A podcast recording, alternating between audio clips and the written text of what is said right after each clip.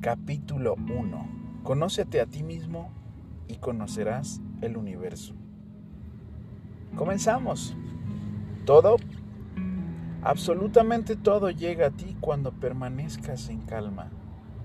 Mi deseo y bendición es que tengas una vida fantástica, porque todo lo que buscas lo encuentras dentro de ti.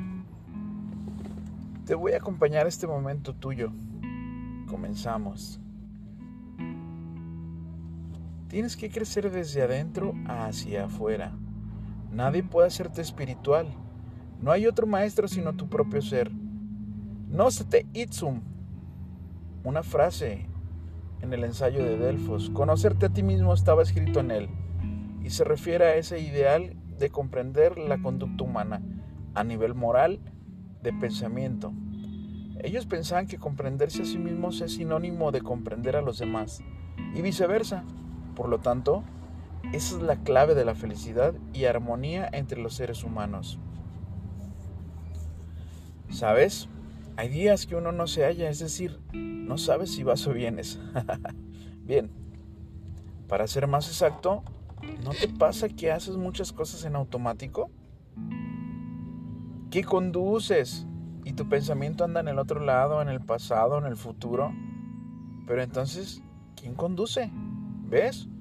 A eso me refiero. Bueno, es importante que te concentres en las tareas que haces de momento en momento, de instante en instante.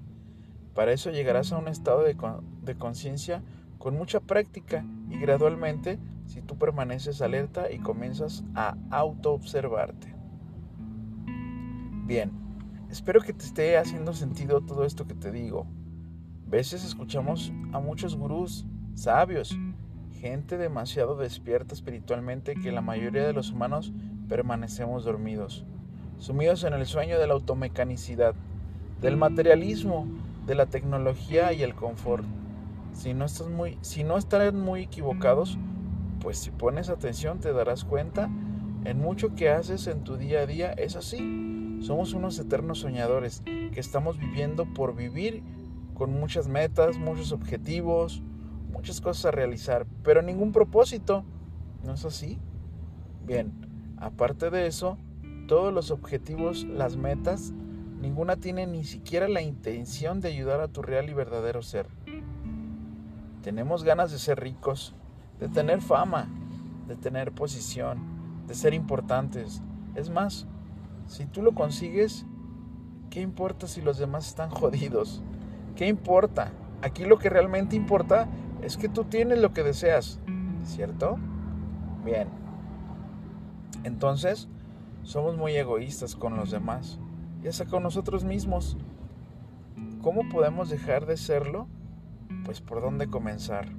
Bueno, primero, por aceptarlo y reconocernos como lo que somos. Cada uno sabe que le aqueja si el egoísmo, el mal humor, la pereza, etcétera.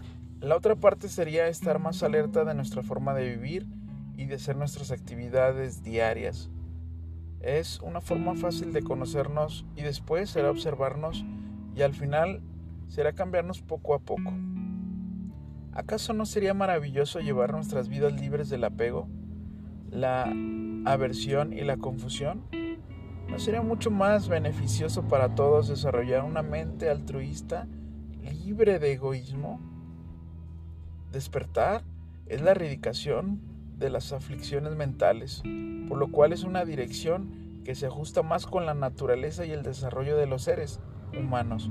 Sin embargo, por desconocimiento y falta de atención interna, nuestras acciones tienden a conducirnos por direcciones opuestas.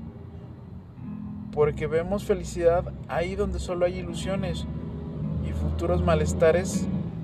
Bueno, Concluimos nuestro primer capítulo. Te esperamos la próxima.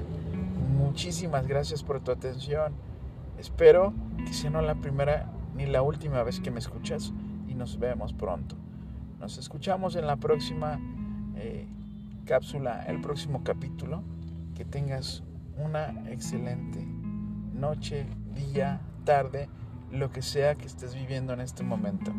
Te deseo un un espectacular despertar. Gracias.